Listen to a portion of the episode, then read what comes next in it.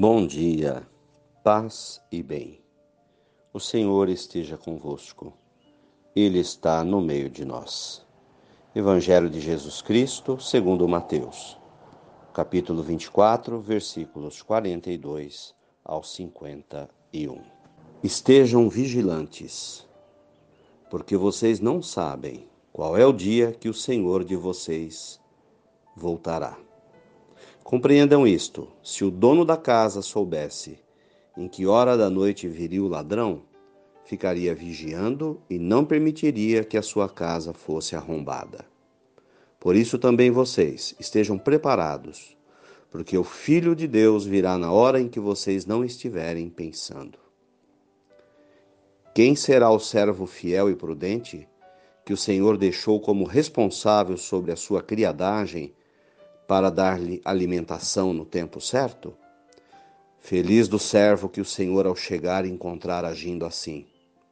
Eu lhes garanto, ele o deixará como responsável por todos os seus bens. Porém, se esse servo pensar assim no seu coração, meu senhor vai chegar tarde.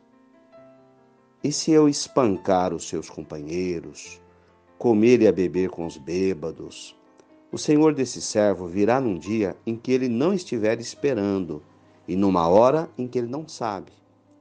Então será punido severamente e lhe dará a sorte dos hipócritas. Ali haverá choro e ranger de dentes. Palavras da salvação. Glória a vós, Senhor. Senhor, cá estamos em mais um dia de nossas vidas, nesse cantinho de oração, no nosso oratório, dentro do nosso coração, da nossa alma,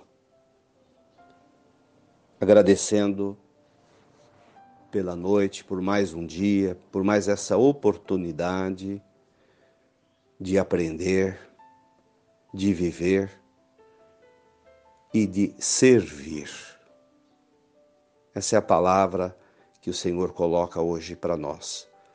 Serviço, servos. Entender o sentido da vida a partir do papel de Jesus Cristo. Eu vim para servir, não para ser servido. Jesus desenvolve uma reflexão a partir de uma história que ele cria, de uma parábola, em que ele coloca, faz uma analogia, em que nós somos servos, em que o Senhor, nosso Senhor, partiu em viagem e nos deixou tomando conta de alguma coisa. Então, cada um de nós é um gerente, é um administrador. E dessa maneira, desse modo, é que devemos entender a nossa vida. Eu estou fazendo alguma coisa que Deus me pediu para fazer, me colocou. E a vida que eu tenho não é minha, é dele. E o que eu faço pertence a ele. Em um determinado momento, ele vai vir conversar comigo e vai pedir contas da minha administração. Não sei quando vai ser esse dia, que dia que Deus vai me chamar. Não sei que hora ele vai chegar. Então que eu seja prudente, sábio, que procure fazer dessa administração a melhor administração possível. Para que quando o Senhor chegar, me encontre sereno, tranquilo, fazendo as minhas coisas do melhor modo e receba o seu abraço. Porque se eu me esquecer da minha missão e relaxar achando que ele não volta, e administrar mal, tratar mal as pessoas da casa que ele deixou para cuidar, não tratar não cuidar bem do espaço onde ele me deixou para viver, ele poderá chegar e se decepcionar comigo. me colocar na rua. Então é uma analogia interessante é, que coloca a vida como uma grande responsabilidade. Fazer bem aquilo que tem que ser feito. E o que é fazer bem? E Jesus deu exemplo: fazer bem é amar, é servir, é doar-se, e é enfrentar os desafios, as dificuldades, que não são poucas, com serenidade, com paciência, com misericórdia. E esse Senhor, nosso Senhor Jesus Cristo, nos envia o Espírito Santo, nos capacita para realizar bem esta função, para fazer essa obra. Ele nos prepara, nos ajuda.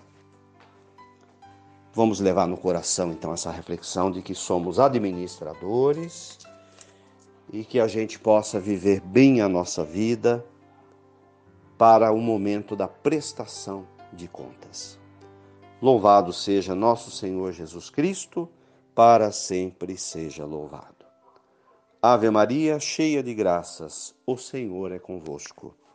Bendita sois vós entre as mulheres. Bendito é o fruto do vosso ventre, Jesus.